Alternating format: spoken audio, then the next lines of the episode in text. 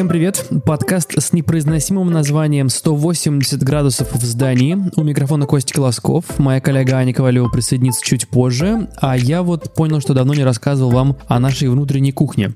Сидели мы недавно на внеплановой планерке, а у нас такие тоже проходят, у нас все-таки студия подкастов как-никак. И рядом с нами сидела девушка, проводила зум со своей командой. Мне безумно понравилась сумка девушки, я в принципе человек бестактный и довольно часто людям незнакомым говорю о том, что мне нравятся их аксессуары.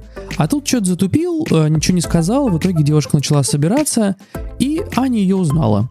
И девушка узнала Аню в ответ. Так, в общем, я познакомился с Варей Веденеевой, основательницей периодика Пресс и 365 Дан, создательницей, наверное, самых популярных ежедневников и чек-листов, а еще очень крутого блогера, который пропагандирует честный и осознанный подход к себе. Мы на самом деле с Аней давно хотели позвать Варю к себе в гости, но как-то все не складывалось, а здесь мы почти оказались на одной планерке, поэтому, конечно же, позвали ее на запись. Единственный затык, который у нас был, то, что у Вари уже очень много подкастов, в которых она рассказывала про свой бизнес.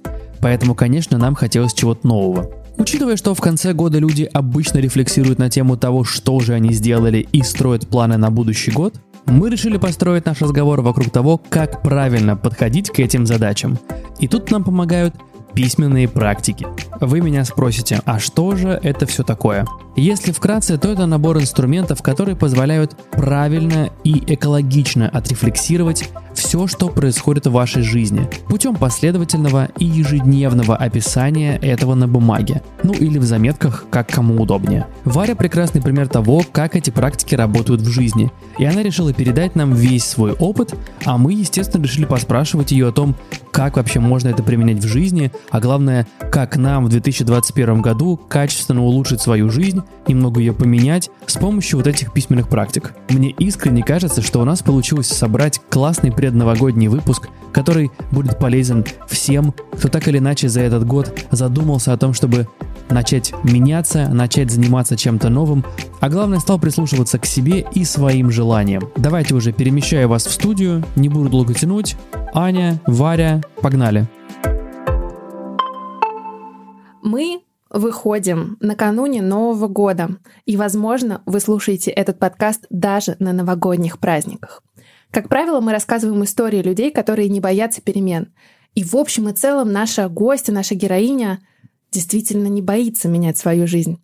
Другой вопрос, что мы подумали, что в этом выпуске будет интересно поговорить не столько о жизненном пути, сколько о подходе. Представляю гостя нашего подкаста Варя Веденеева. Всем привет. А, спасибо, что позвали меня гостем. И я действительно сегодня хочу уделить внимание и поговорить а, про инструменты, которые помогают то, о чем я часто читала в Инстаграме в этом году, это были наблюдения людей, их выводы после пандемии, некоторые итоги, которые они подводили, оглядываясь на себя, на свою жизнь и так далее. И поэтому в этом выпуске я хочу как раз поговорить про инструменты для самонаблюдения, инструменты, которые помогают нам в работе над собой. А о чем чаще всего ты писала в 2020?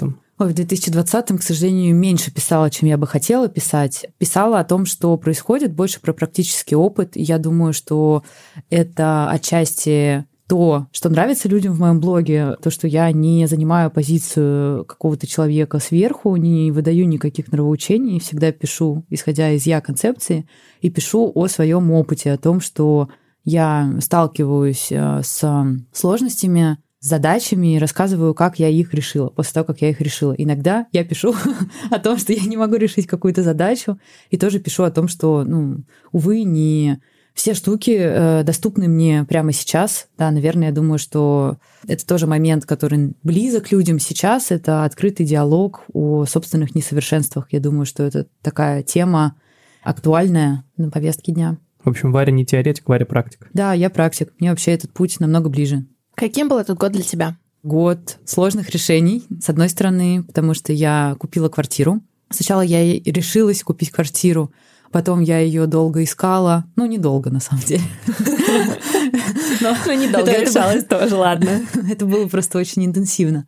Потом я делала ремонт. Во время пандемии приходилось изворачиваться. То есть сейчас я бы сказала, что это год упражнений в гибкости и в принятии того, что я не могу изменить. одновременно с этим были рабочие задачи, да, то есть огромное количество тоже внеплановых вводных в связи с пандемией и новыми указами, которые выходили каждую неделю. Приходилось, опять же, проявлять гибкость как мне, так и всем нашим подрядчикам. И потом я отдыхала и ездила по России. Мне это очень понравилось, посмотреть разные города, какие у нас есть. И после этого я рассталась с молодым человеком, приходила в себя после этого и опять же, а, делала фокус на бизнес, потому что у нас достаточно амбициозные планы были на этот год, и с началом пандемии как будто бы немножко мы с ними распрощались, но сейчас все выглядит более реальным. Еще я в этом году училась в Сколково, как раз туда пошла с проектом 365 дан, чтобы его немножко переосмыслить и перепридумать, и в сентябре у этого проекта появилась э, полноценная самостоятельная команда, а я выступаю наконец-то в качестве визионера, кем я давно хотела быть в этом проекте.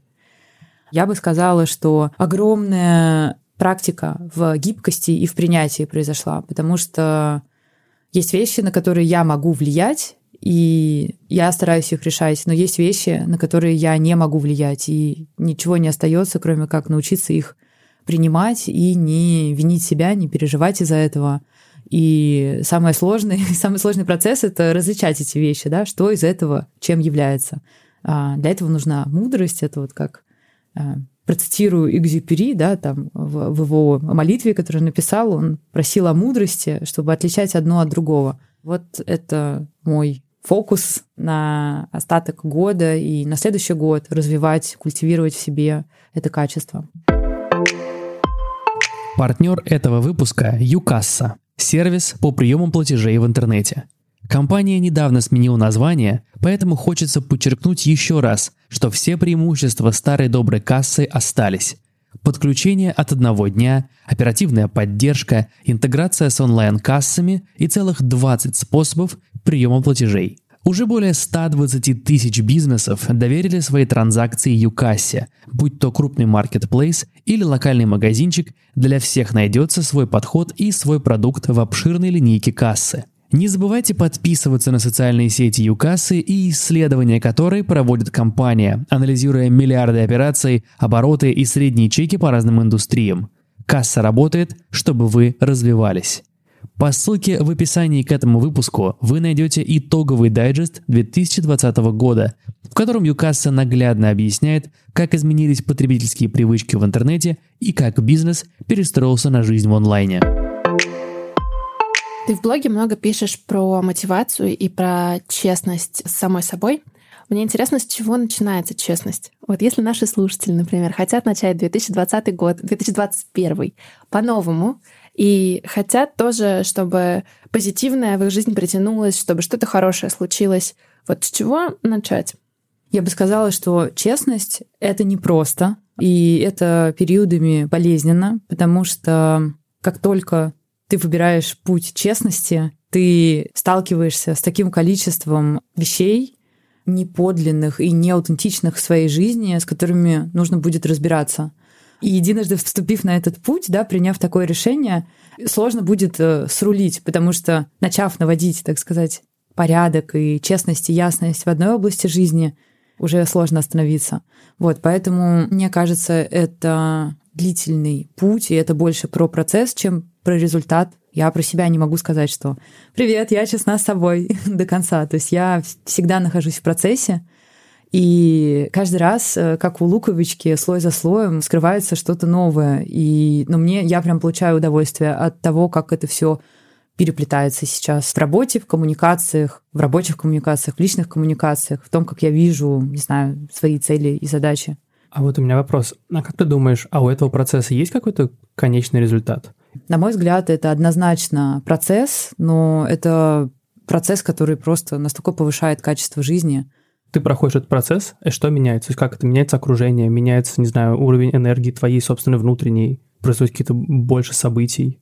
Уровень энергии меняется однозначно, потому что об этом пишут и многие психологи, что притворяясь, то есть когда там ты носишь какую-то маску, когда ты выбираешь не себя в каких-то процессах, да, или ты тратишь намного больше энергии, ну то есть когда ты не на своем месте, на работе, когда ты не получаешь удовольствие от коммуникации или, я не знаю, то, что ты делаешь, например, не созвучно с твоими глубинными ценностями и с твоими устремлениями тебя как личности. Ты также тратишь ресурс на то, чтобы преодолеть, заставлять себя это делать. Честность с собой — это про это, что в какой-то момент ты начинаешь диалог с самим собой, спрашивать себя, отвечать себе. И в этом как раз, на мой взгляд, там один из самых эффективных инструментов — это письменные практики. Как я сейчас, оглядываясь назад, опять же, там опираясь на огромное количество книг по психологии, по коучингу и в работе с персональным коучем. Сейчас я в ней, я понимаю, что те инструменты, которые я использую нативно, то есть я их там как бы изобретала для себя, где-то я что-то читала, в общем-то, это выдержки из э, когнитивно-поведенческой терапии или из методов коучинга. То есть это все научно обосновано и доказано. Но так как у меня нет тематического образования, я к этому приходила просто нативно. Давай для наших слушателей поясним, что такое письменные практики, и дадим просто примеры. Письменные практики — это, я, по крайней мере, так называю ведение дневников, а ведение дневников для меня — это наблюдение. То есть когда мы подключаем наблюдение за собственными мыслями или за собственными действиями. Таким образом, мы развиваем причинно-следственную связь, потому что очень многие действия, которые мы совершаем, мысли, которые мы думаем, продиктованы некоторыми установками, которые мы подцепили, не знаю, в детстве, в школе, в университете, из телевизора, из культурной среды из семьи и так далее. Мы просто неосознанно продолжаем действовать в этом поле. И когда кто-то, кто-то, я не знаю, напоминание в телефоне спрашивает у тебя, какие мысли ты сейчас думаешь, или какой был твой день, кому ты благодарен, ты начинаешь отвечать на этот вопрос, ты свой мысленный поток переадресуешь вот к этому вопросу. И таким образом ты, например, можешь работать над ну, вообще разными областями актуальными сейчас. Я приведу пример письменных практик, которые я вела за последние два года, которые мне помогали. Например, я веду в маленьком блокноте письменно от руки, пишу, что я хочу. Я это делаю каждый вечер перед сном, я просто записываю, ну вот как будто бы я письмо Деда Мороза пишу, и не знаю, там 5-10 пунктов. Первое, что приходит в голову, что я хочу. Это какие-то близкие вещи или это долгосрочные планы? Или и то, и то? И то, и то. То есть, э... то есть это может быть и мороженое, например, на да. завтрак, и квартира в центре. Да, да, да, да. К чему ведет эта практика? К тому, чтобы я вообще знала, чего я хочу. И чтобы я не боялась это озвучивать, даже самой себе, потому что часто там, ну, например, я боюсь некоторых своих желаний. Я иногда... Например, каких? Ну, опять же, если говорить про ту же самую квартиру или там, не знаю, есть страх успеха, страх каких-то денег, ну, условно, сейчас какой-то суммы я не боюсь, но если ее там, не знаю, в пять раз умножить, а, мне кажется, что это какая-то страшная сумма. Я боюсь обладать какими-то вещами, я боюсь ответственности. И эти страхи, они иррациональные. То есть это не те вещи, которые производят угрозу для жизни, например, да? То есть это что-то, что почему-то мне так кажется. Но при этом их не страшно написать. Это навык. То есть сначала я писала там очень маленькие вещи, но потом шаг за шагом, к слову, часть вещей из этих списков, они происходят. Происходят сами, не сами. Я, конечно, верю в то, что э, когда ты о чем-то думаешь, когда ты чего-то желаешь, ты на это настраиваешься. То есть ты начинаешь видеть какие-то возможности. Вот я помню, что в прошлом декабре я так хотела, чтобы тираж ежедневников новых, которые мы на тот момент выпустили с Альпиной, чтобы он был sold out. И он был sold out. Это было просто очень круто. И я помню, что он был out чуть раньше, конца года, то есть, может быть, это было какое-то 20 декабря, и я записывала своей подруге сообщение, что типа, представляешь, я записывала про распроданный тираж, и это произошло. Ну, то есть у меня нет ощущений, что это какая-то магия, что это какой-то внешний локус контроля, что какой-то Санта-Клаус пошел и выкупил весь тираж. Нет, просто я об этом думала, и когда я это переписывала, ну, например, не знаю, несколько недель подряд я писала это желание, и тем самым я направляла свои действия на следующий день на то, чтобы это реализовать. Какие инсайты у тебя произошли благодаря вот этой ежедневной практике? Первый главный — это то, что важно формулировать свои желания. Очень сложно отделять свои желания от чужих желаний и научиться этому. То есть это частый вопрос там мне в директ и вообще э, в каких-то онлайн-образовательных продуктах на эту тему этот вопрос часто мелькает. А как понять, чего я хочу? А как понять, мое ли это желание? И у меня этот вопрос также возникал.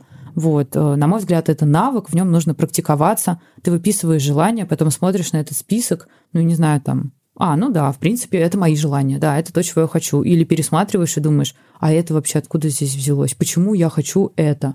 Я думаю, что если практиковаться в этом несколько месяцев подряд, можно увидеть и сделать классные выводы. Во-первых, о том, чего ты хочешь, ты начнешь это лучше понимать. Это же помогает отстаивать свои границы в каком-то плане, потому что когда ты знаешь, чего ты хочешь, тебя очень сложно склонить к противоположному, и ты, в общем-то, действуешь уже исходя из того, чего ты хочешь, из своих желаний и намерений. Ты, практикуясь в этом, начинаешь озвучивать свои желания. Ну, то есть Просто когда это написано, оно как бы уже сформулировано. И если кто-то тебя спрашивает, о чем ты мечтаешь, этот вопрос не поставит тебя в тупик, ты сможешь, в общем-то, достаточно быстро на, на это ответить. А вот на практике как это делать? Каждый день перед сном? Каждый день перед сном в блокноте писать, чего ты хочешь. Какое-то определенное количество, там, 10 вещей или сколько тебе вздумается. Ну, как вот просто, знаешь... Я, и... пишу, я пишу рандомно. То есть у меня бывает так, что я могу записать 5, а иногда я пишу 15, но я стараюсь писать побольше. Иногда я повторяюсь, и, к слову, те желания, которые я переписываю изо дня в день, они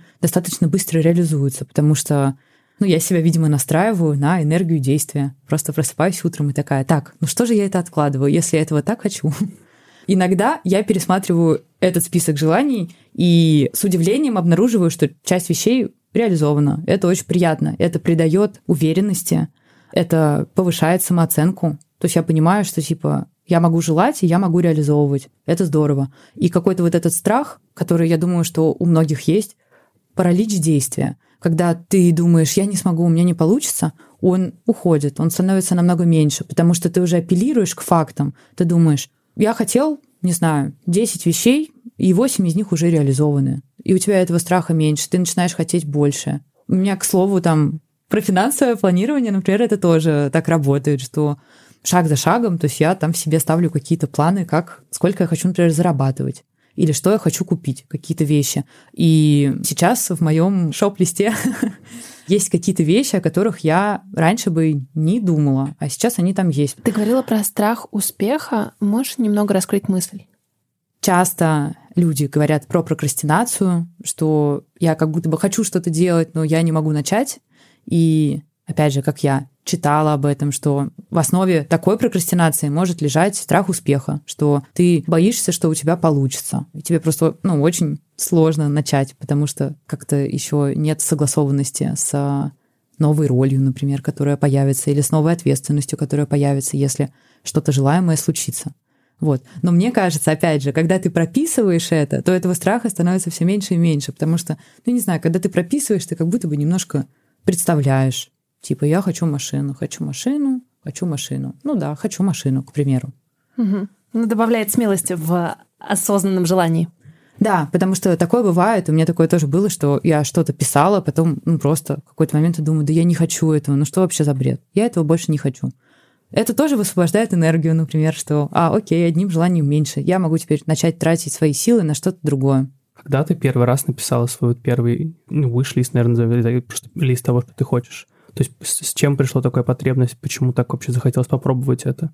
Ну, наверное, когда-то давно, когда, я не знаю, может быть, лет 10 назад, когда я нашла какой-то старый блокнот десятилетней давности, и там я что-то писала. Я его открыла и такая, а, класс, у меня все это есть. В целом мы ок с желаниями. То есть мы же все верим, многие верят в то, что о, можно загадывать желание на падающую звезду. И, я не знаю, я... Подбой вот... курантов. Подбой курантов. Если ты напишешь желание, сожжешь его и запьешь шампанским. И съешь 12 виноградин. Да? Да, это испанская традиция. И будешь смотреть в глаза при этом кому-нибудь. Да. Соседу как будто бы, на мой взгляд, такие, ну, как бы это очень трогательные традиции, но это немножко внешний локус контроля, да, что типа, ну вот сейчас наступит magic time, когда я могу наконец-то озвучить свое сокровенное желание. Если в этом практиковаться ежедневно или хотя бы пять раз э, в неделю, это будет, ну, мне кажется, эти желания, они просто будут чем-то без придыхания, чем-то, а, что приводит к действию. Ну, я не знаю, мне вот все, что я загадывала на падающие звезды, в целом сбывалось. Просто, ну, падающую звезду я могу там две увидеть всего за сезон. А так, сакральный момент каждый день, по сути. Сам каждый, себе создаешь. Каждый день классная, да, да, да, да. Классная привычка, это просто навык, мне кажется. А важно, где писать? Именно ручкой или я могу записывать это куда-нибудь в блокноте? Заметки Да, на Мне кажется, айфоне. вообще все равно, да. То можно- есть это просто на самом деле, потому что я у себя в голове уже заставляю себя что-то сформулировать, Да. и по сути я себя освобождаю от этого, и как бы такой, все, я признался себе, я реально это хочу. Мне кажется, вот э, важный момент в том, что ты формулируешь это, потому что мы часто просто не можем сформулировать свое желание. Тут ты как бы учишься это делать. А как думаешь, почему люди так боятся именно своих желаний? Я сейчас думаю из-за установок, и это другая, так сказать, письменная практика, о которой я хочу поговорить, это ограничивающие установки, которые возникают в нашей голове, они возникают в ней неосознанно. То есть а, просто есть какой-то страх, и он иррационален, мы не можем понять, откуда он взялся. И это, наверное, отчасти там коучинговый метод, да, задавать себе вопросы. Ну, то есть обычно это делает там другой человек, но вполне можно заниматься самокоучингом. Завести себе тетрадочку для страхов и ограничивающих установок и записывать туда какие-то установки, которые удается отлавливать в течение дня. Вот давай три своих установки, которые ты уловила в себе. В прошлом году я вообще не думала, что я смогу купить квартиру. Я вообще не думала, что можно купить квартиру, например. А это установка? Ну, это, Это- установка, это что и- я не заработаю сама. Ну, Так? или какой-то иррациональный страх. Я просто так думала. Мгм. И я, когда начала ходить на первые просмотры, у меня потели ладошки, я думала, что вообще происходит и так далее. Потом я, ну, я ее записала и открытыми вопросами докопалась до какой-то сути. А почему я думаю, что я не смогу? А чего я боюсь? Я об этом писала там в одном интервью, ну, то есть у меня было огромное количество страхов с этим связано, но когда я все это расписала, что там типа, окей, ипотечный платеж, в общем-то, не сильно превышает аренду. Я снимаю квартиру 10 лет. Наверное, я также бы продолжила снимать квартиру. Я могу продать квартиру. Могу ли я ее продать? Могу, если вдруг все будет плохо. Могу ли я ее сдать? Ну, если вдруг тоже все пойдет как-то там не очень, я могу просто пересдать эту квартиру, и люди, которые в нее заедут, они ну, будут оплачивать мою ипотеку, к примеру. Расписав все это, я увидела, что, а, ну окей, мой страх стал намного меньше. Под установками я еще иногда имею в виду стереотипы. Они тоже в нас сидят, и очень сложно до них докопаться, но часто мы руководствуемся этими стереотипами о каких-то, не знаю, о способностях связанных с гендером, о способностях, связанных с национальностью, о способностях, связанных с возрастом, о способностях, связанных, ну, не знаю, людей, работающих в корпорации и в стартапах, и так далее, и так далее. То есть я думаю, что мы все с этим сталкиваемся, и часто мы это и через себя проецируем. Девочкам в детстве говорят, что они больше гуманитарии, а мальчикам говорят, что они более способны в науках, в точных. И проводились эксперименты, когда перед экзаменом людям говорят, ну, например, брали какую-то контрольную группу, и группе, ну, условно, женщин говорили, женщины намного более способны вот именно вот в этих тестах. То есть, я не знаю, мы сейчас будем писать тест по тригонометрии, я слышала, что женщины просто капец как э, хороши в решении этих задач. Другим ничего не говорили, а третьим говорили, что типа девочки хуже пишут тесты просто потому, что их объем мозга меньше и так далее. Вот. И, естественно, результаты, корреляция этих результатов связана с тем, что нам, например, говорят. А кто-то вот эту какую-то фразу, например, будучи ребенком с неокрепшей психикой, и не у всех взрослых окрепшая психика, это тоже факт. Вот. Записывает себе куда-то, он приписывает просто какому-то человеку со стереотипным мышлением, он приписывает этому какую-то истинность абсолютную, да?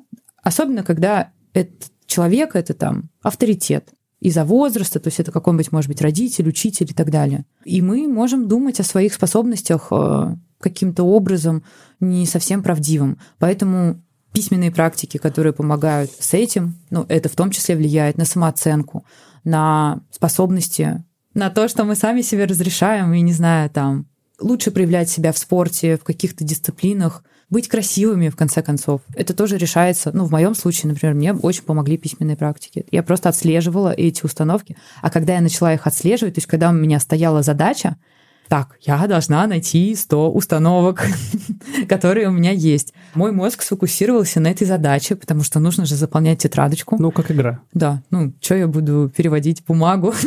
И я стала в своем мышлении вычленять эти установки. И я думаю, а, не думаю ли я сейчас стереотипно? Ага, похоже на то, запишу. Вот, и мой вопрос был, а вот как поймать эту мысль? Как поймать, что вот э, я сейчас стереотипно мыслю, или сейчас, что это, это вот, наверное, установка? То есть, что это себя представляю? Вот я живу в течение дня, в принципе, там, изо дня в день у меня, в принципе, рутина одинаковая. Ну, плюс-минус. Как вот поймать себя на той мысли, что это, возможно, стереотипная штука? Для этого, во-первых, нужно признать и начать замечать внутренний диалог. То есть ты Скорее всего, когда ты куда-то идешь, у тебя постоянно там какие-то мысли. О, зеленый светофор, эта машина едет слишком быстро, водитель пялится в телефон, а что мне написать, а что то. Ну, то есть mm-hmm. это происходит просто настолько фоном, что мы этого не замечаем. И многие люди, если их спросить про их, ну, так сказать, фоновые мысли, они такие, да нет, я ни о чем не думаю. Хотя на самом деле они думают в этот момент, не знаю, огромное количество мыслей друг за другом. Вот, когда ставится задача, отслеживать свои установки, мозг начинает это делать. Ну, потому что это очень точная, конкретная формулировка. Это все равно, ну, знаешь, как когда говорят, начни замечать красные вещи и предметы. Ты начинаешь замечать красные вещи и предметы. А твой вопрос, он такой, как мне вычленять из окружающего пространства предметы конкретного цвета? Вот когда ты ставишь себе задачу, ты начинаешь их замечать. Ну, мозг сам это делает. Есть еще, знаешь, какой важный момент? Несколько вопросов есть у людей, которые долго не могут начать что-то новое. Первое — это мы ответили на него, чего же я хочу. А второй, даже когда ты определился со своими желаниями, иногда очень сложно поверить в себя и поверить в то, что я могу. Вот есть какие-то советики, может быть, твои собственные рецепты. Было ли тебе когда-то сложно поверить, что ты способна на что-то? Ну, это как раз то, что касается ограничивающих установок. То есть, когда ты не можешь поверить в то, что ты заслуживаешь лучшего отношения, например, со стороны людей, каких-то, не знаю. Но это вот как раз угу. э, про то, что Костя говорил. Заметили, угу. уловили. Что с этим дальше делать? Дальше нужно с этой установкой, естественно, поработать, докопаться до первопричины. Есть ряд вопросов, которые ты можешь себе относительно этой установки задать. Например, а так ли это на самом деле? Знаю ли я примеры, когда это было не так? А почему я так начал думать? Откуда это во мне? Мне понравился твой пост в Инстаграме был, я не помню когда, mm-hmm. но там было что-то про то, что ты можешь найти подтверждение любым установкам. Да. То, есть ты можешь найти да. и я некрасивый, и ты найдешь подтверждение этому, да. и я красивый, да. и ты тоже найдешь людей, которые восхищаются твоим там потрясающим носом. Да, но здесь важный момент, что как только ты начнешь искать опровержение этой установки, она начнет терять свою силу, потому что мы воспринимаем подобные мысли, подобные установки как что-то стопроцентное, что вот типа это абсолютная истина. Ты думаешь, я не смогу сделать бизнес. Ну, например, у меня нет э, сбережений. И финансового образования. И нет финансового образования. То есть, почему я думаю, что я не смогу сделать бизнес? Мы отвечаем на этот вопрос, потому что, потому что, потому что, потому что. Дальше мы ищем опровержение. А есть ли люди без финансового образования, которые сделали бизнес? Да, есть. А есть ли люди, которые сделали бизнес без сбережений? Да, есть. Но внутренний критик в этот момент может сказать, есть, но их единицы. Что делать с этим? А единицы ли их или нет? А сколько их? Ну, то есть, на самом деле ты садишься и понимаешь, что а их много. И они твои современники и, например, ровесники. Садишься, изучаешь, например, уже их историю, и читая их историю, можно как-то уже пошагово себе составлять инструкцию. Эти вещи, они расшатывают закостенелые установки, потому что часто все эти мысли, они просто откуда-то появились в нашей голове, а, ну, мы не родились с ними. Слушай, мне очень нравится то, что ты говоришь, и я согласна, я скорее здесь, э, знаешь, вот как внутренний критик, да, да. и как слушатель, который вот сидит, задает вопросы, а вот так, вот так.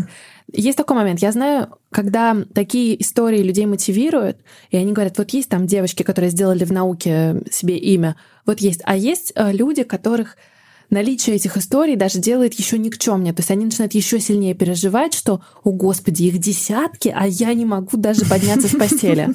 И, ну, так, такая история тоже бывает. Слушай, я здесь, э, пользуясь случаем, очень хочу порекомендовать книгу, которую я сейчас дочитала, Анастасии Травкиной. Про мозг. Homo да? mutabilis. Она такая офигенная, то есть э, Настя там настолько понятным языком расписывает все, что касается и этой темы тоже. Там как раз были примеры про великих композиторов и великих художников, которые уже, не знаю, были моложе тебя в три раза и уже там добились успеха.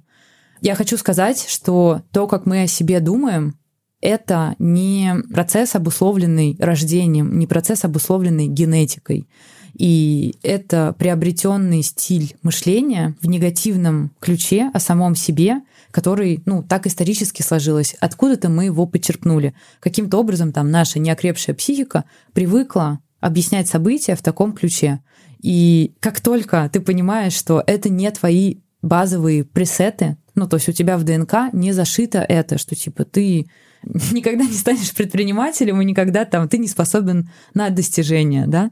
То есть нигде ветка ДНК, она такого вообще у нее предписания нет. А письменные практики, они помогают работать вот с этим стилем мышления, они помогают его корректировать.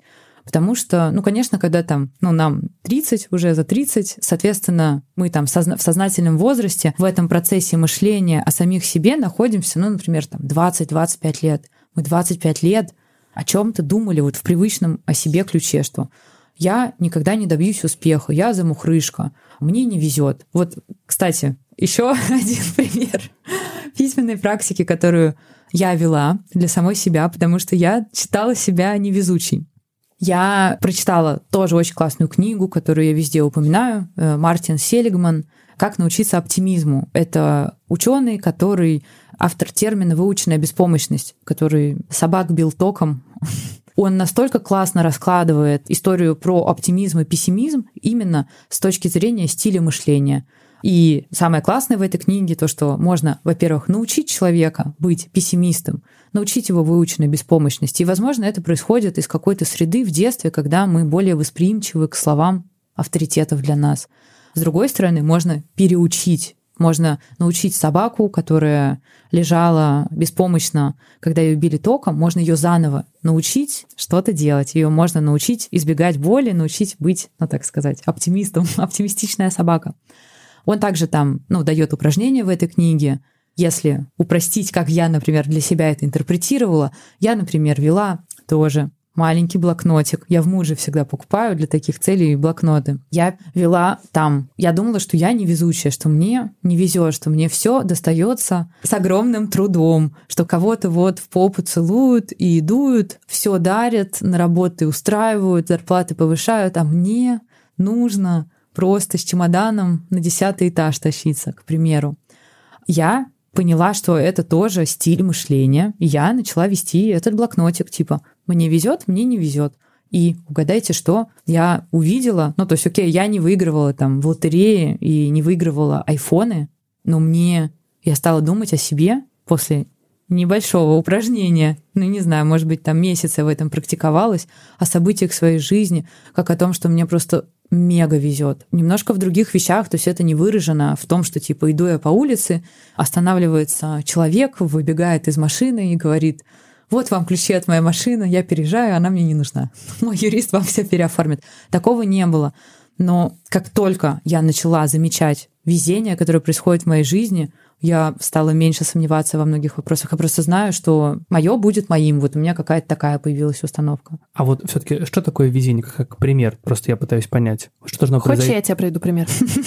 Ну, ну вот смотри, можно... Ну, я могу про себя сказать, да, вот когда я рожала ребенка, у меня были очень сложные роды, я попала в реанимацию. По сути, меня мог спасти один врач. Мне повезло, что он был в Москве. Можно смотреть на это все. О, Господи, как мне не повезло, я попала на 9 дней в реанимацию. Это, правда, редкий кейс можно подумать, блин, этот врач был в Москве, он был согласен меня оперировать, он не мой врач, он не должен был быть там. Ну, мне повезло. Привела пример? Да, это, собственно говоря, оно и есть. То есть это стиль объяснения событий, которые с нами случаются. Когда я искала квартиру, я думала, что ну, мне не везет то, что я вообще ничего не могу найти. Но, по сути дела, я нашла вообще то, что хотела за... Ну, мне супер повезло там, не знаю, с ценой, супер повезло там с ремонтом и так далее. То есть я сейчас просто думаю, вау, мне очень повезло. То есть, где тебе везет. А хорошо, ты, получается, ты выписывала и где не везет, и где везет, правильно, чтобы сравнить это? Или только где везет? То есть, как правильно использовать эту практику? Я наблюдала за какими-то событиями. Вот когда я, например, думаю, о, ну опять, ну что за фигня, почему так тяжело? Я в этот момент думаю, так, я сейчас думаю о том, что мне не везет, что мне очень тяжело. Я записываю эту штуку, смотрю на нее и, я не знаю, на каждый, условно, аргумент невезения, мой мозг так как у него стоит задача, здесь мы пишем, в чем не везет, а здесь в чем везет. Найди пять причин, почему тебе везет в этом. И это обучаемость, то есть как бы это с практикой приходит, и приходит новая привычка думать о тех или иных событиях в своей жизни. У меня будет насыщенный 21 год. Много можно закупиться блокнотами. Абсолютно точно. Знаешь, что интересно? Ты говорила про то, что можно изменить отношение к себе, и во многом это меняет отношение людей к тебе. Как было у тебя? И вот как ты о себе думала раньше и как ты о себе думаешь сейчас? Например, я не считала себя красивой. И в этом мне помог Инстаграм. Я даже не помню, в какой момент это произошло, но у меня никогда не было вообще ощущения, что я какая-то там красивая, классная женщина. Я всегда думала, что я какая-то там, не знаю, серая мышь, незаметная, ничего такого во мне явно выраженного нет. Возможно, из детства. Ну, то есть стопудово оттуда. Тем не менее. Я тебя понимаю, потому что я тоже себя до сих пор красавицей не считаю. Я что у меня есть другие достоинства. Но это правда. Типа, зато я умная, ну, типа да? того, да.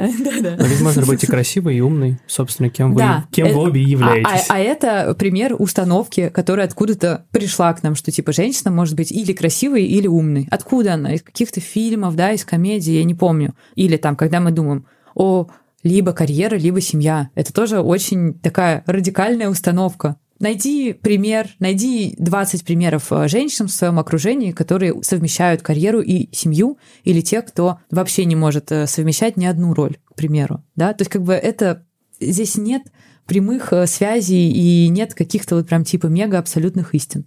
Я думала о себе средним образом. Естественно, это подобное отношение меня к самой себе, оно не способствует тому, чтобы другие люди ко мне относились как-то лучше, чем я к себе отношусь. Даже если они это делали, я не была бы в состоянии оценить этого. Я бы не заметила их хорошего отношения. Ты еще очень важную историю говоришь про то, что люди не слышат хорошего отношения к себе, и тебе могут тысячу раз сказать, ты красавица, но если ты так не думаешь, ты будешь всеми говорить, да слушайте, хватит. Что они, Э, что они издеваются Да, или из вежливости. Это из вежливости, это из желания быть хорошим, это из желания кому-то понравиться, это вот Да, так принято. да. Абсолютно точно. Я о себе очень плохо думала достаточно длительное время. У меня не было позитивных подкреплений от авторитетных взрослых в силу разных причин. Я не Ну, обвиняю давай, их. давай да, детально. это- Думала плохо, это как? Что некрасивое, что какая еще? некрасивая, неспособная, ничего не могу, ничего мне не получится, мне никогда не хвалили. Я думала, что я бесталантная и так далее. И я думая о себе таким образом из э, внешней среды, из внешнего поля, именно это и выхватывало. То есть кто-то мог меня один раз сказать про меня, ну что-то вроде Это Варя. Ну да, или там отозваться как-то о моих работах, когда я была фотографом, ну типа так себе. Ну или, я не знаю, я такая, господи, я так и думала. И ты слышала только это. Да, я слышала только это и не была способна видеть хорошие подтверждения. Я не была на них сонастроена, если так можно выразиться. Вот. И, ну, во-первых, признание того, что это просто алгоритм мышления, и с ним можно работать, он уже развязывает руки, что это не встроенный, ты не абсолютно хороший, не абсолютно плохая. Да, не истина в последней Да. инстанции, да. Ты, ты можешь работать с этими установками. Вот. И, И как работать-то? как работать? С помощью письменных практик. Записывать подобные вещи о самой себе. Вот в плане самооценки, а для меня самооценка важна, для меня это ну, такой актуальный очень вопрос. Несмотря на какие-то внешние атрибуты, со стороны может казаться, что я просто там типа у Вот. Ну, Внутри так, я, я думаю, себя... я, я думаю, подписчики твои так и считают, да. Ну вот я говорю, дорогие читатели блога, знаете, я так о себе пока не считаю. Вот. И сделала блокнот Good Enough, и вот его тоже Альпина издала как раз для того, чтобы проделать над самой собой ту работу, которую, ну, как бы по-хорошему проделывает significant caregiver. Ну, то есть как бы значимый взрослый, который находится в нашем поле. Вообще в идеале все взрослые авторитеты должны там с ребенком таким образом общаться, что они дают ему позитивное подкрепление его качеств, которые ему удаются. Ну, то есть там безоценочно, ну, то есть как бы с одной стороны и Ну, типа, ты клевый, потому что это есть. не совсем так. Скорее, тебе что-то удается. Ну, действительно, там, ты ребенок, хоп, ты рано пошла. И твои там родители тебе говорят, Аня, ты очень рано пошла. Или Аня, у тебя длинные ноги. Твои ноги, они, э, ну, если взять пропорцию, твои ноги 60% от твоего туловища занимают. Это редкость, Блин, это очень красиво. То есть эти взрослые значимые, они перечисляют факты. Мгм. И ты, опираясь на эти факты, ну, как бы начинаешь их присваивать, и ты в этот момент думаешь, а, окей, у меня длинные ноги. Ты не думаешь, там, я красивая или я некрасивая, хотя это тоже важно. Потому что что такое красота? Она состоит из деталей. И чем больше деталей тебе подтверждают твои значимые взрослые, типа, ресницы у тебя классные, форма брови у тебя классная, у тебя доброе лицо, ну и так далее, и так далее, да, то есть они просто берут вещи, которые действительно существуют. То есть ты к тому, чтобы эти вещи находить в себе и записывать? Да. То есть из разряда «у меня там красивые волнистые волосы», типа того? Да. Да? Задача в этом ежедневнике выписать вещи, которые тебе удались, то есть ты уже начинаешь, когда тебя фокусируют на том, что а что тебе сегодня удалось? Ты такая, а, ну день вообще был провален, но вообще даже в этом провальном дне я смогла сделать несколько вещей. И дальше, а почему тебе это удалось? Благодаря каким качествам тебе удалось это сделать? И ты, твой мозг, он уже настраивается на то, что типа, какими качествами я обладаю? Я очень настойчивая. То есть вот прям не получалось, никто не соглашался, но я пять раз напомнила, и на шестой раз человек согласился. Я настойчивая ты выписываешь, ты подтверждаешь себе это качество. Я усердная, я внимательная. Мне было так лень перечитывать договор, но я его перечитала и нашла там очень важную опечатку. Я внимательная. И дальше там эти качества ты выписываешь в специальное место, и предполагается, что ты, ну, как бы каждый раз, когда ты каждый день, ну, или тот день, когда ты заполняешь, ты выписываешь их туда, и ты, во-первых, присваиваешь себе эти качества, во-вторых, ты видишь, как много у тебя разных качеств. И так как ежедневник а, адресован людям, которые думают, что они недостаточно хороши, ну, естественно, мы там говорим про позитивные подкрепления. То есть это те позитивные, мы сами себе учимся давать позитивные подкрепления. Это также, если регулярно вести этот дневник, вот прям типа от корки до корки, каждый день сделать это своим приоритетом, это реально повлияет на стиль мышления, на стиль объяснения тех или иных событий. С учетом всех выше указанных практик, ты стала чуть э, менее критично относиться к себе? Да, я вижу, я вижу, как меняется мое мышление. Это, к сожалению, там я не могу вот как в стиле инфобизнеса сказать, что 14 дней. Не, ну у тебя подольше надо. Полоди сюда.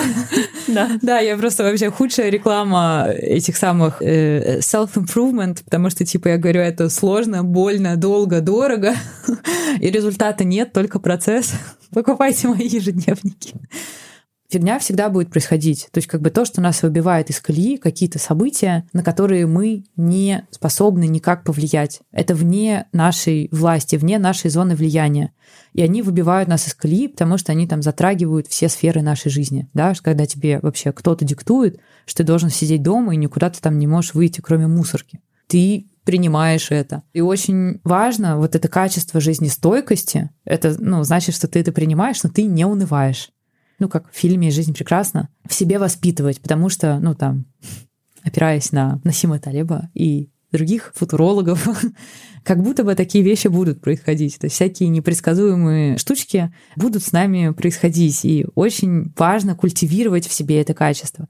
И то, о чем говорят многие ученые и психологи, ученые в смысле всякие нейрофизиологи, они рекомендуют воспитывать в себе эту жизнестойкость, путем обращения своего внимания на то, что мы можем контролировать. И тут мы немножко подходим к чек-листам, о которых тоже, ну, то есть во многих книгах упоминается, что типа каждый раз, когда ты ставишь маленькую галочку тому, что ты там, не знаю, сегодня полил цветы э, и сделал что-то, я не знаю, позавтракал дома. Ну, у каждого есть какие-то свои вещи, которые лежат в зоне внимания, за что можно себя похвалить, за что мы чувствуем условно прилив дофамина. Я это сделал, я молодец. Вот, тем сильнее наша жизнестойкость, тем сильнее мы перед лицом неожиданностей. Потому что мы знаем, что как бы, окей, я не могу отвечать за мировую экономику, но я могу отвечать за свою маленькую планету, ну, условно, за свой маленький дом, за свой маленький уголок, за то, что там моя собака сытая и вычесана, к примеру. К вопросу о том, как начать что-то делать, мне кажется, что нас часто стопорят именно вот эти сомнения и мысли. И если с ними разобраться, то на само делание уходит не так много энергии, как нам кажется. И поэтому действительно есть смысл проинвестировать какое-то время свое, да, то есть как бы зачем вести письменные практики, как не бросить письменные практики там. Вот меня в стикере просили эти вопросы осветить, да. Мне кажется, очень важно держать в голове большую цель, что типа ты сейчас учишься думать по-другому, то есть считаешь, что ты как будто бы учишься ходить или, не знаю, пользоваться правой рукой и левой рукой для левшей. Это крайне важно. То есть, типа, ты уделяешь внимание своему стилю мышления, который просто определяет э, твою жизнь. И мне кажется, когда ты в своей голове формируешь важность какой-то практики, ты начинаешь ей исследовать. То есть я правильно понимаю, на самом деле, как я для себя сейчас все переварил, письменные практики, по сути, помогают сформировать определенный навык, определенный навык мышления просто по-другому. И тут у меня возникает вопрос. А вот когда этот навык, по сути, сформировался, и я уже в своей жизни все это начал замечать, то есть я уже установки, которые я, например, замечаю сразу, я могу их быстро проанализировать и понять, откуда они появились, и сразу же на самом деле от них отказаться. Это какое-то вот, это то, к чему должны привести эти письменные практики. То есть я уже могу, по сути, ничего на самом деле не записывать, просто потому что я научился вот так вот мыслить, потому что я разработал себе этот навык. Или потом, например, если я перестаю писать, то я на самом деле могу вернуться и откатиться назад. Или писать нужно всегда теперь. Ну, у меня нет какого-то четкого ответа. Я думаю, что я бы сравнила это, например, с, со здоровым питанием, да, то есть как бы человек, который шагает из нездорового питания, ему предстоит разобраться с огромным количеством вещей, связанных с нездоровым питанием, да, что типа, ну, во-первых, там дело условно в среде, как питается, как питались в его семье, как это было принято, как он проводит досуг. Потом, возможно, с определенным компульсивным поведением, да, что типа для человека утешение едой, особенно, ну, вредный фастфудом, оно связано с закрытием определенных потребностей, которые у него есть. К этому, то есть как бы там люди, которые приходят к психологу, ну то есть как бы здорово на пути к здоровому питанию, в том числе обратиться к психологу, который поможет разобраться с тем, почему ты выбираешь нездоровое питание. Потом ты, ну, условно, начинаешь заниматься спортом, возможно, ты считаешь калории и очень много внимания обращаешь на твои мысли о еде, потому что это там непростая тема. Но потом, спустя какое-то время, ты просто начинаешь у тебя меняются пищевые привычки. Сажу по себе. Я раньше какое-то время, ну, какое-то внимание, то есть я проходила путь там с подсчетом калорий, с фотографированием еды, с питанием дробно, с питанием как-то еще. Сейчас мне просто, ну, меня крайне редко тянет на нездоровую пищу, потому что, ну, то есть когда ты уже там нормально питаешься, если ты съедаешь что-то неприкольное, сразу заметно это там либо на это лице его, да, да, я прям чувствую, что типа, блин, так и не прикольно себя чувствую, больше не буду это есть. Важно, что в какой-то момент это стало автоматом. Так же, как мы учимся водить машину, там сначала я, когда села за руль, я такая, господи, здесь столько кнопок. Мне кажется, я не могла запомнить, как пользоваться какой-то штукой, и я всем моргала дальним светом вместо того, чтобы помыть свое окно. И все думали, ну. что я какая-то хамка, что я такая дерзкая, типа, уйди с дороги. Ну, просто все думали, что ты торопишься. Все нормально. И у них, наверное, срабатывала установка «женщины за рулем». Наверняка, наверняка. Блондинка. Когда ты что-то, чему-то учишься новому, ты уделяешь этому много своего ресурса. Но потом в какой-то момент многие вещи становятся автоматическими. Так же, как люди водят машину, они просто не задумываются о том, что нужно нажимать. Это на автомате. Ты говорила о том, и мне близка эта мысль, я по себе знаю, а, как много энергии тратится на сомнения и соображения, смогу ли я, а что подумают люди, а не на само действие. Но мне кажется, еще очень много энергии тратится на а, как бы анализ того, почему не получится. По сути, лучше энергию направить на то, почему получится, наверное, или энергию на то, как сделать так, чтобы получилось. Многие вещи зависят от того, как ставится задача. И мне кажется, там на курсах по менеджменту, по проект менеджменту тоже говорят, что типа, как ты поставишь задачу, так она и будет реализована. Вот я бы здесь аналогичным образом развернула. Когда ты ищешь причины, почему у тебя что-то не получится, ты их найдешь. Когда ты ищешь причины, так, каким образом я хочу, чтобы это было, я могу это сделать там, я не знаю, быстро и дорого, медленно и средне, очень медленно и бесплатно, к примеру, да, или там, не знаю, как-то еще. Мозг — это наш союзник, и его можно тренировать. Сделать своим другом, чтобы он на нас работал, а не мы были просто рабами каких-то автоматических мыслей. Например, практиковать креативность. То есть есть люди, которые говорят, я не умею придумывать идеи. И вот тоже это из книги Джеймса Альтушера, он об этом пишет, ну и всякие его там тоже друзья-блогеры, он говорит, заведи блокнот, пиши каждый день по 10 идей. Любых, абсолютно любые 10 идей. Сначала это так себе идеи, и они очень долго рождаются, но потом я не знаю, ты разогреваешь этот навык, разогреваешь эти мышцы думательные, и ты генеришь идеи. То есть идеи начинают рождаться очень быстро. Как правильно рефлектировать при неудачах? И вообще, как ты сама относишься к неудачам? Воспринимаешь ли ты их как неудачи?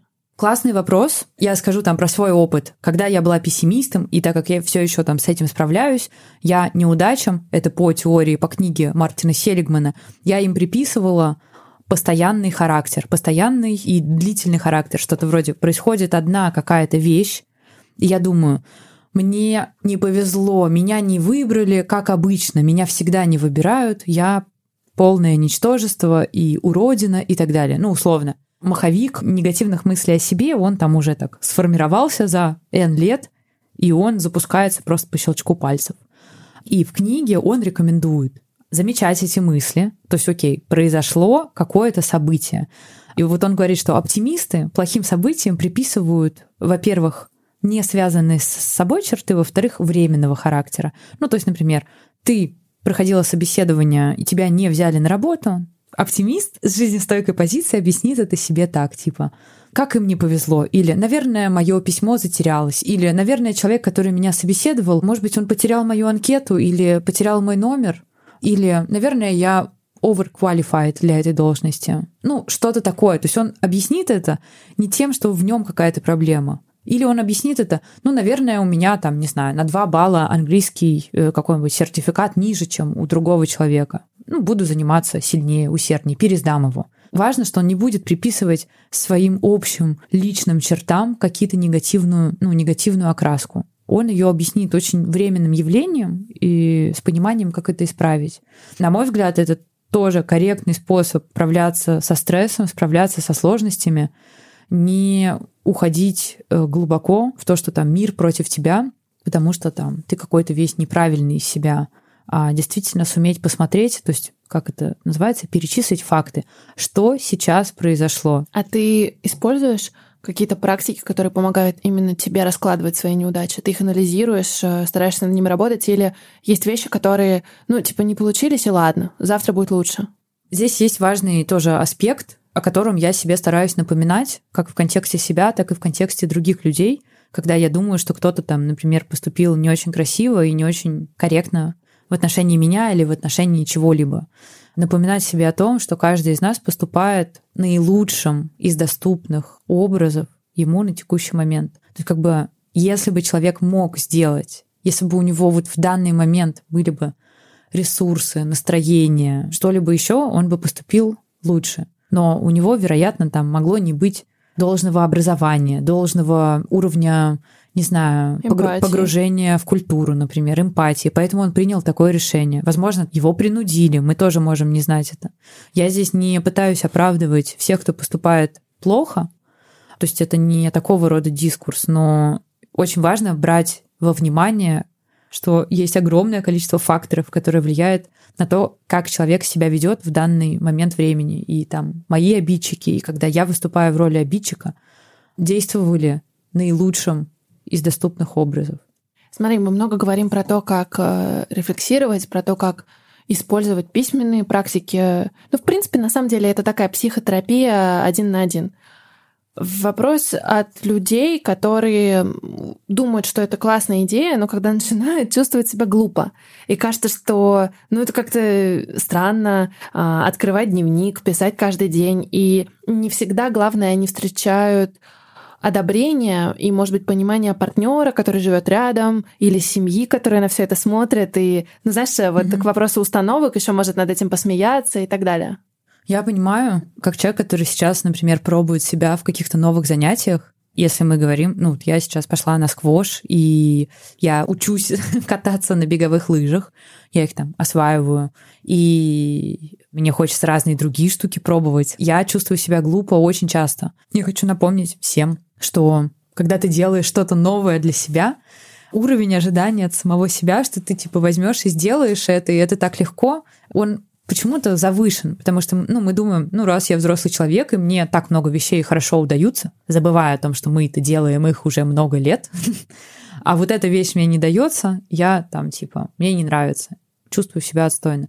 Мне кажется, очень важно брать это во внимание, что это что-то новое, что-то непривычное, и а, дать себе большее число попыток, и б, подходить к этому плавнее. Ну, не знаю, сложно писать 20 минут, можно начать с 5 минут. Сложно писать, когда все дома, но можно найти место, ну, то есть это, это возможно найти какое-то место, создать какой-то ритуал, где ты начнешь писать и, например, укрепишься в этом.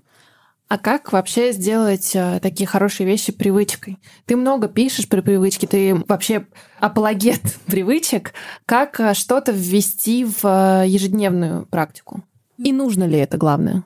Мне не нравятся директивные какие-то штуки, да, и что там всем нужно это делать. Ну, то есть если ты чувствуешь запрос, что ты хочешь там менять и работать над некоторыми аспектами своей жизни, можно разные штуки пробовать. Мне просто кажется, правильным, когда человек сам приходит к каким-то решениям. То есть, когда его не догоняет навязчивая реклама с этими таймером обратного отсчета. Успей только сегодня, последние штуки на складе остались, покупай курс, иначе там ты сдохнешь в нищете. Ну, к примеру, ну, я имею в виду, реклама реально супер агрессивно работает, и все эти триггеры, которые ты один раз там зашел на сайт, тебе пришла цепочка из 10 писем потом с разной степенью манипулятивных установок. Это вообще не прикольно.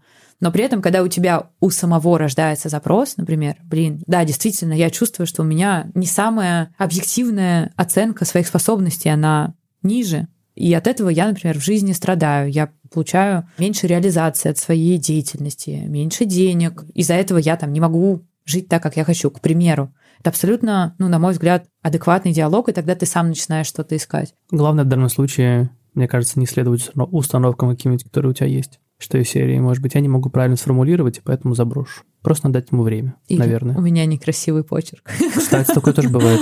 Я меняю а, почерк обычно. Кстати, тоже вот сейчас хочу упомянуть э, еще один вид письменных практик, и это тема для двух ежедневников, которые вышли. Один называется «75 вопросов», а другой называется «365 фактов о самом себе». А что за вопросы примерно? Ну вот 70 вопросов для чего? Для познания себя или что там, это? Там, ну вот в 75 вопросах там взяты чуть более глубокие вопросы, да, там, например, почему одни люди бедные, другие богатые, и что вы там об этом думаете, к примеру, угу. да? То есть, то есть какой-то такой более общий вопрос, общесоциальный, чем, об, ну, общесоци... чем направлен на тебя. Да, общесоциальный. Или там, ну, скажем так, эти вопросы, они направлены на то, чтобы подумать и отрефлексировать какую-то, я не знаю, свой мыслительный процесс какие-то то, как тебе видится будущее.